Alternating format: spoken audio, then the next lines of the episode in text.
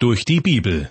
Eine Entdeckungsreise durch das Buch der Bücher von Dr. Vernon McGee. Ins Deutsche übertragen von Kai-Uwe Wolczak. Ich freue mich, dass Sie eingeschaltet haben. Herzlich willkommen zu einer neuen Ausgabe der Sendereihe Durch die Bibel. Bereits viermal stand die Bergpredigt Jesu hier im Mittelpunkt, denn vier verschiedene Themenkomplexe sind innerhalb der Bergpredigt erkennbar. In der ersten Hälfte von Matthäus 5 geht es darum, wer zum Reich Gottes dazugehört und wodurch sich die Jüngerinnen und Jünger Jesu auszeichnen. Die zweite Hälfte von Kapitel 5 handelt davon, welche Rolle das alttestamentliche Gesetz im Reich Gottes spielen wird. Im Mittelpunkt von Kapitel 6 die Bürger des Reiches Gottes und ihr Verhältnis zu Gott und schließlich Kapitel 7 die Bürger des Reiches Gottes und ihr Verhältnis zu anderen Menschen. Nachdem wir in den letzten Sendungen die Bergpredigt Abschnitt für Abschnitt unter die Lupe genommen haben, möchte ich in dieser Sendung gewissermaßen einen Schritt zurücktreten, die Lupe beiseite legen und die Bergpredigt noch einmal als Ganzes betrachten. Die Bergpredigt Jesu nimmt innerhalb des Matthäusevangeliums, aber auch innerhalb aller vier Evangelien und sogar des ganzen Neuen Testaments eine besondere Stellung ein. Denn sie ist die längste Rede von Jesus Christus, die uns überliefert wurde. Sie erstreckt sich über drei Kapitel des Matthäusevangeliums, und zwar von Kapitel 5 bis einschließlich Kapitel 7. Die Bergpredigt Jesu ist schon etwas ganz Besonderes. Auf viele Menschen übt sie eine große Anziehungskraft aus. Kein Wunder, denn was Jesus über das Zusammenleben der Menschen sagt, wie sie miteinander umgehen sollen, das spricht vielen aus dem Herzen. Und so eignen sich einzelne Verse und Abschnitte aus der Bergpredigt hervorragend dafür, um bei Konferenzen und Kirchentagen als Motto oder als Diskussionsgrundlage zu dienen. Auf der anderen Seite gibt es aber auch Zeitgenossen, darunter auch Christen, denen ist die Bergpredigt ein bisschen suspekt. Was Jesus hier sagt, ist für sie eine Spur zu schön, um wahr zu sein. In ihren Augen ist die Bergpredigt eine Art christliche Zukunftsfantasie. Ich halte es für wichtig, die Bergpredigt im Zusammenhang der ganzen Bibel zu betrachten. Das bewahrt einen davor, bildlich gesprochen, entweder auf der einen oder auf der anderen Seite vom Pferd herunterzufallen. Aus meiner Sicht spiegelt die Bergpredigt wider, welche Regeln und Gesetzmäßigkeiten während eines ganz bestimmten Zeitraums gelten werden. In der langen Geschichte Gottes mit den Menschen gibt es meines Erachtens insgesamt drei solcher Zeiträume. Der erste begann zur Zeit des Mose. Deshalb spricht man vom mosaischen Gesetz, das in dieser Epoche Gültigkeit hatte. Dazu gehörten die zehn Gebote, aber auch noch andere Regelungen und Gesetze. Den zweiten Zeitraum, der mit der Geburt Jesu begonnen hat und in dem wir heute leben, bezeichne ich als Zeit der Gnade. Darauf folgt noch ein dritter Zeitraum, in dem die Bergpredigt Gültigkeit haben wird. Wenn man nun die Frage stellt, warum Gott den Menschen überhaupt durch Gebote und Gesetze gewisse Grenzen setzt, dann landet man unversehens im ersten Buch Mose Kapitel 7. Dort wird berichtet, dass Gott die ganze Menschheit durch eine Sintflut ausgelöscht hat, bis auf Noah und seine Familie. Der Grund dafür ist, dass die Menschen untereinander keinen Frieden halten konnten und darüber hinaus auch noch gegen Gott rebellierten. Zitat Der Herr sah, dass der Menschen Bosheit groß war auf Erden und alles Dichten und Trachten ihres Herzens nur böse war immer da. Da reute es ihn, dass er die Menschen gemacht hatte auf Erden, und es bekümmerte ihn in seinem Herzen. Diesem Treiben wollte Gott nicht länger zusehen und schickte deshalb die Sintflut. Von den Menschen überlebten nur Noah und seine Familie diese Katastrophe. Sie wurden nach der Sintflut zum Ausgangspunkt einer neuen Weltbevölkerung. Viele Generationen später wählt sich Gott einen ganz bestimmten Mann aus, den er im Alter von 75 Jahren mit einer besonderen Berufung überrascht. Geh aus deinem Vaterland und von deiner Verwandtschaft und aus deines Vaters Hause in ein Land, das ich dir zeigen will, sagt Gott zu Abraham, und fügt noch hinzu, ich will dich zum großen Volk machen. Abraham ist gehorsam, lässt sich auf das Abenteuer mit Gott ein und zieht nach Kanaan. Aus Abrahams Nachkommen wird einige Generationen später das Volk Israel. Bis die Israeliten das Land Kanaan in Besitz nehmen können, gehen viele weitere Jahre ins Land. Aber Gott macht seine Versprechen wahr. Dazu gehört auch die Verheißung, dass das Volk Israel eines Tages zum Segen für die ganze Welt werden soll. Der wohl berühmteste Anführer des Volkes Israel heißt Mose. Nach ihm sind die ersten fünf Bücher der Bibel benannt. Als er von Gott berufen wird, ist das Volk mittlerweile so groß geworden, dass gewisse Regeln und Gesetze notwendig sind. Sie sollen dabei helfen, das Miteinander unter den Menschen, aber auch ihre Beziehung zu Gott zu gestalten. Das zweite Buch Mose berichtet eindrücklich darüber, auf welche Weise sich Menschen Gott nähern dürfen. Es sind gewisse Spielregeln einzuhalten. Aus christlicher Sicht handelt es sich um ein, ja, sehr distanziertes Verhältnis, das von großer Ehrfurcht gegenüber Gott geprägt ist. Unter anderem gibt es Opfervorschriften, die peinlich genau einzuhalten sind. Eine wichtige Rolle spielt dabei der Brandopferaltar, auf dem geschlachtete Tiere dargebracht werden. Dahinter steckt der Gedanke, dass der gerechte Gott eigentlich jeden Menschen für seine Sünde bestrafen müsste. Doch Gott verschont ihn, wenn stattdessen ein Opfertier dargebracht wird. Dieser Gedanke mag auf uns heute befremdlich wirken, spielt aber eine große Rolle, wenn wir an den Opfertod Jesu Christi denken. Jesus wird im Neuen Testament mehrfach als das Lamm Gottes bezeichnet. Er nimmt die Sünden der Menschen ein für allemal auf sich, indem er dafür stirbt. In diesem Zusammenhang möchte ich Sie auf einen weiteren Sachverhalt hinweisen, der eigentlich völlig logisch ist, aber in unserer heutigen Gedankenwelt kaum noch ein Thema ist. Es geht um die Regelungen und Gesetze, gegen die ein Mensch immer wieder verstößt. Diese Regelungen und Gesetze, auch kurz das Gesetz genannt, nötigen ihn dazu, Opfer darzubringen, damit Gott ihn nicht bestraft.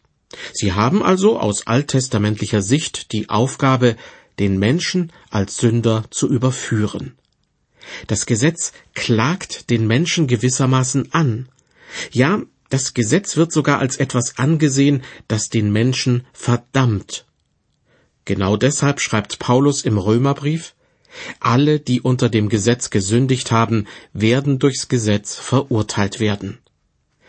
Demgegenüber steht im Alten Testament das Brandopfer, das für den Menschen Erlösung bringt, und im Neuen Testament Jesus Christus und sein Tod am Kreuz. Tragisch ist die Tatsache, dass Jesus als König der Juden, als Messias auf die Welt gekommen ist, um die Prophezeiungen und Verheißungen an das Volk Israel wahr werden zu lassen. Doch ein Großteil dieses Volkes hat ihn nicht angenommen. Er kam in sein Eigentum und die Seinen nahmen ihn nicht auf, heißt es im Johannesevangelium. Dennoch ist und bleibt Jesus der Messias, der König der Juden. Als solcher wird er besonders im Matthäusevangelium auch dargestellt. Und jetzt kommen wir wieder auf die Bergpredigt zu sprechen. Ich bin fest davon überzeugt, dass wir die Bergpredigt nur dann richtig einordnen können, wenn wir uns vor Augen halten, Jesus spricht hier als König der Juden, als König des Reiches Gottes über die Grundsätze und Spielregeln, die in diesem Reich Gültigkeit haben. Erinnern Sie sich noch an den Anfang des Matthäusevangeliums? Da wird berichtet, dass König Herodes wissen wollte, wo denn der neugeborene König der Juden zu finden sei. Mit dieser Bezeichnung hat Herodes den Nagel genau auf den Kopf getroffen. Als König hat Jesus auch die Bergpredigt gehalten. Später ist er als König gestorben, deswegen hat man an seinem Kreuz ein Schild befestigt mit der Aufschrift dies ist Jesus, der Judenkönig. Als König ist Jesus auch vom Tod auferstanden und er wird eines Tages als König zurück auf diese Welt kommen. Als er zum ersten Mal hier war, hat er eine Art Gesetzeswerk hinterlassen, das sich deutlich vom Gesetz des Mose unterscheidet. Wir nennen es Bergpredigt, weil sich Jesus mit seinen Jüngern auf einen Berg zurückgezogen hat, als er mit ihnen darüber sprach. Kürzere Ausschnitte aus der Bergpredigt finden sich auch in den übrigen drei Evangelien. Am ausführlichsten wird sie aber im Matthäusevangelium wiedergegeben. Und selbst dort handelt es sich, wie schon in einer anderen Sendung erwähnt, höchstwahrscheinlich um eine Kurzfassung. Am deutlichsten erkennt man das daran, dass Jesus, gemäß dem Matthäusevangelium, aus den zehn Geboten zwei herausnimmt, nämlich du sollst nicht töten und du sollst nicht Ehe brechen, und dann sie auf ein höheres Niveau hebt, sie in gewisser Weise verschärft und perfektioniert. Denn er sagt, dass bereits derjenige tötet, der einen anderen schwer beleidigt, und dass Ehebruch begeht, wer seinem Ehepartner in Gedanken untreu wird. Ich glaube nicht, dass Jesus nur zwei der zehn Gebote auf diese Weise neu ausgelegt hat, sondern vermutlich alle zehn. Demnach würde das Matthäusevangelium also nur eine Kurzfassung der ursprünglichen Bergpredigt enthalten. Aber gerade die zwei genannten Gebote, du sollst nicht töten und du sollst nicht Ehe brechen, zeigen in ihrer verschärften Variante, dass praktisch kein Mensch sie einhalten kann. Denn wer hat nicht schon mal einem Mitmenschen ein deftiges Schimpfwort an den Kopf geworfen oder einer hübschen Frau oder einem attraktiven Mann hinterhergeschaut? Auch andere Gebote und Regelungen der Bergpredigt sind kaum einzuhalten. Wie das Gesetz im Alten Testament, so würde uns auch die Bergpredigt nur als Sünder überführen.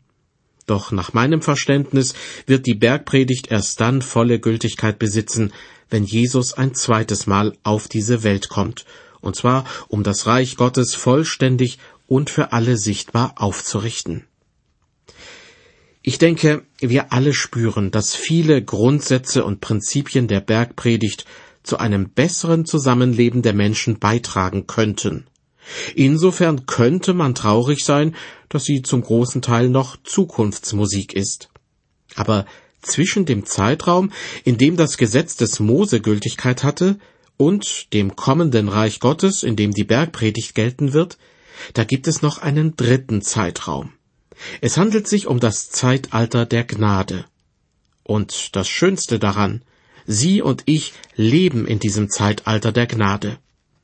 Es zeichnet sich dadurch aus, dass Gott Menschen in Gnade annimmt, ohne sie danach zu fragen, ob sie seine Gebote auch alle eingehalten haben.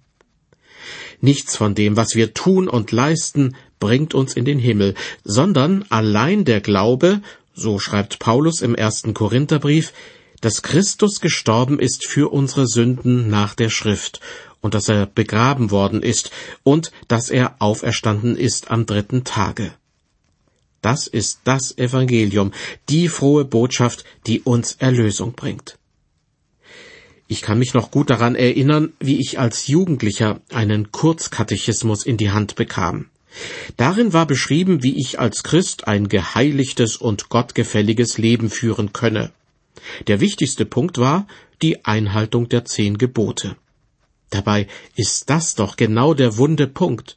Wie ich vorhin bereits ausgeführt habe, das Gesetz, zu dem auch die zehn Gebote gehören, klagt mich an, denn es zeigt mir, dass ich vor Gott ein Sünder bin.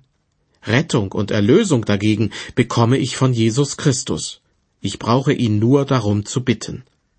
Sie und ich, wir leben im Zeitalter der Gnade und sollten uns nicht einreden lassen, dass wir außer der Gnade Gottes auch noch etwas anderes brauchen. Nun könnte der Eindruck entstehen, dass ich von den zehn Geboten nichts halte und sie am liebsten über Bord werfen würde. Ich möchte Ihnen versichern, das entspricht überhaupt nicht meiner inneren Haltung. Die zehn Gebote sind Teil des Wortes Gottes. Sie offenbaren uns, wie sich Gott das Zusammensein der Menschen untereinander und die Beziehung zwischen ihm und den Menschen vorstellt. Wie könnte ich die zehn Gebote unter diesen Umständen gering schätzen? Es ist vielmehr so, wie mir ein Hörer dieser Sendereihe einmal geschrieben hat. Ich bin kein Mensch, der unter irgendwelchen Problemen leidet, sondern ich bin das Problem und leide darunter. So ungefähr verhält es sich auch mit den zehn Geboten. Nicht Sie sind das Problem, sondern ich, der ich diese Gebote nicht einhalten kann. Froh bin ich darüber, dass Jesus weiß, wie es um mich und alle anderen Menschen steht. Er sieht nicht nur die äußerlichen Symptome, sondern stellt dazu auch die richtige Diagnose. Und die lautet, wir alle haben Probleme mit unseren Herzen. Und dagegen hilft vorbeugend kein Sport und im Notfall auch keine Bypass-Operation. Jesus sagt, nachzulesen in Matthäus 15, was aber aus dem Mund herauskommt, das kommt aus dem Herzen, und das macht den Menschen unrein. Denn aus dem Herzen kommen böse Gedanken, Mord, Ehebruch, Unzucht, Diebstahl, falsches Zeugnis, Lästerung. Das sind die Dinge, die den Menschen unrein machen. Aber mit ungewaschenen Händen essen macht den Menschen nicht unrein. Wenn falsches Essen und schmutzige Hände nicht die Ursache unserer Herzprobleme sind, dann helfen auch keine äußerlichen Rituale, wie sie von manchen Leuten praktiziert werden. Dann hilft nur eine Erneuerung des Herzens. Wie kann das geschehen? Im Johannesevangelium Kapitel 3 wird die Geschichte eines Pharisäers namens Nikodemus erzählt, der wohl merkte, dass weder die Einhaltung religiöser Rituale noch die Beachtung der jüdischen Gebote und Gesetze wirklich weiterhelfen. Eines Nachts suchte er Jesus auf und wollte mit ihm darüber ins Gespräch kommen. Folgendes wird über diese Begegnung berichtet. Nikodemus beginnt mit einer unverfänglichen Feststellung und sagt Meister, wir wissen, du bist ein Lehrer von Gott gekommen, denn niemand kann die Zeichen tun, die du tust, es sei denn Gott mit ihm. Jesus antwortete und sprach zu ihm, Wahrlich, wahrlich, ich sage dir, es sei denn, dass jemand von neuem geboren werde, so kann er das Reich Gottes nicht sehen. Nikodemus spricht zu ihm, Wie kann ein Mensch geboren werden, wenn er alt ist? Kann er denn wieder in seiner Mutter Leib gehen und geboren werden? Jesus antwortete, Wahrlich, wahrlich, ich sage dir, es sei denn, dass jemand geboren werde aus Wasser und Geist, so kann er nicht in das Reich Gottes kommen. Was vom Fleisch geboren ist, das ist Fleisch, und was vom Geist geboren ist, das ist Geist.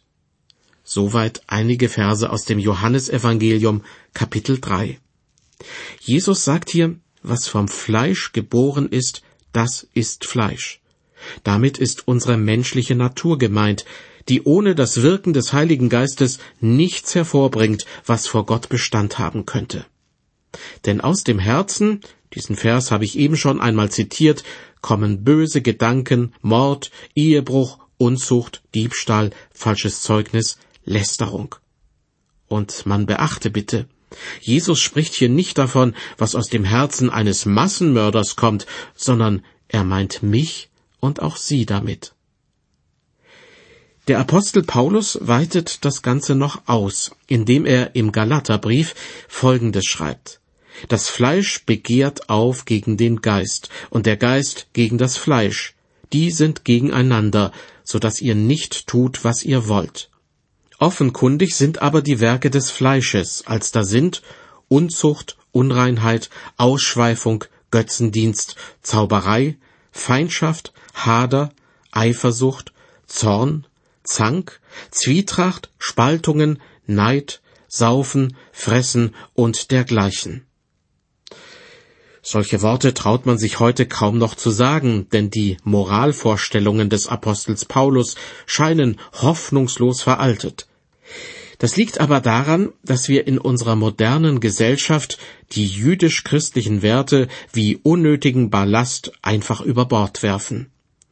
In einer Fernsehsendung wurde einmal darüber diskutiert, welche Werte denn heute noch Gültigkeit haben. Der Moderator der Sendung fragte einen der Diskussionsteilnehmer, wer sagt uns denn heute noch, was gut und richtig ist? Der andere, ein angesehener Professor, überlegte einen Moment und sagte dann, Wissen Sie, im Grunde ist heutzutage alles richtig, was Ihnen ein gutes Gefühl gibt. und das wird unsere Gesellschaft stark verändern. Wir nehmen alles Mögliche billigend in Kauf, was vor 20, 30 Jahren noch als unanständig, rücksichtslos oder unmoralisch bezeichnet worden wäre.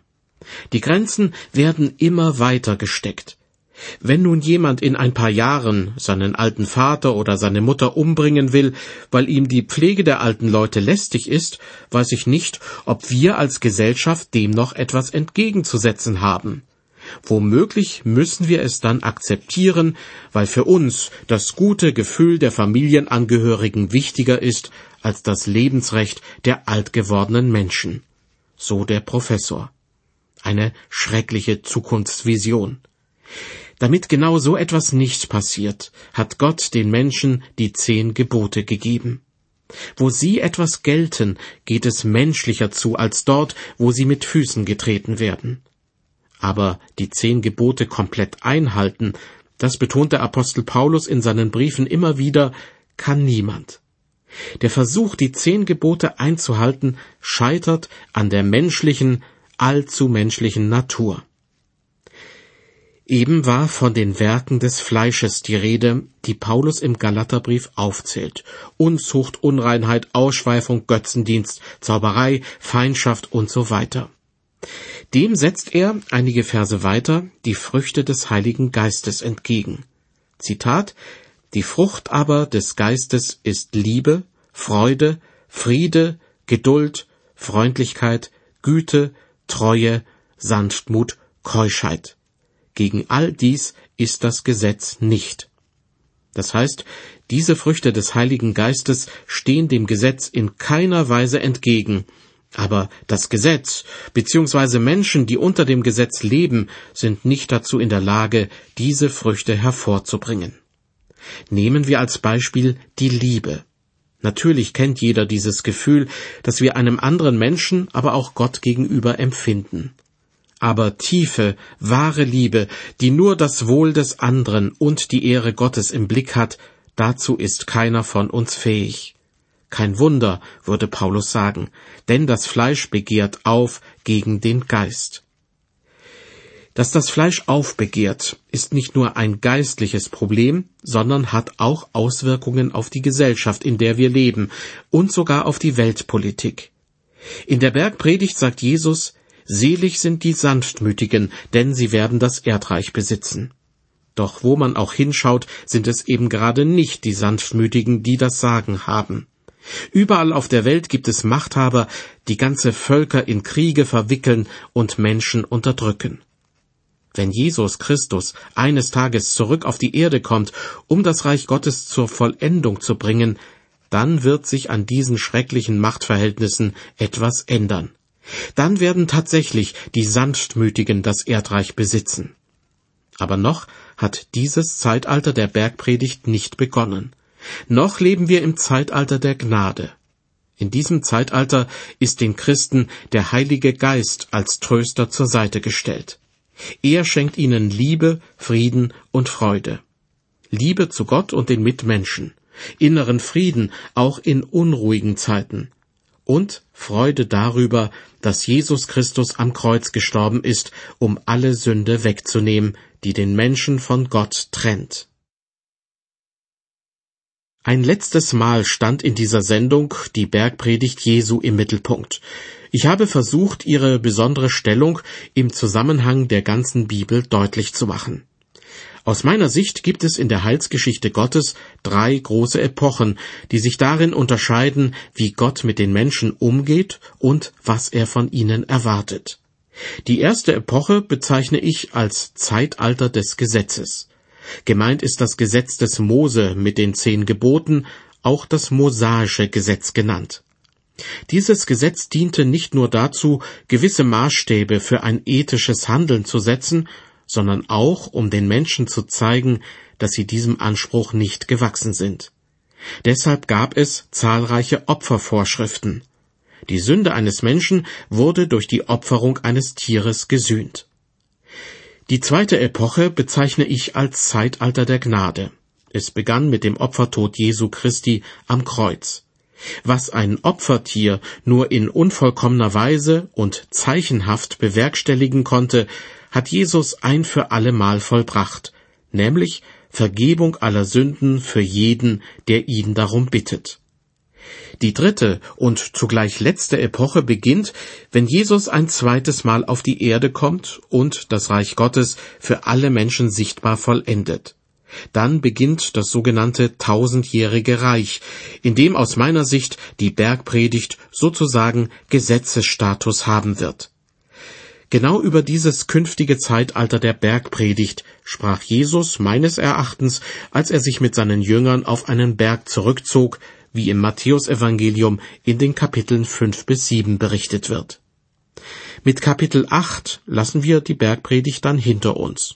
Aber doch nicht so ganz, denn Jesus zeigt nun ganz praktisch, dass er den Willen und die Macht hat, der Messias, der König des Reiches Gottes zu sein, das zum größten Teil noch im Verborgenen liegt. Ich würde mich freuen, wenn Sie auch die nächste Ausgabe aus der Sendereihe durch die Bibel einschalten. Bis dahin ein herzliches Gott befohlen.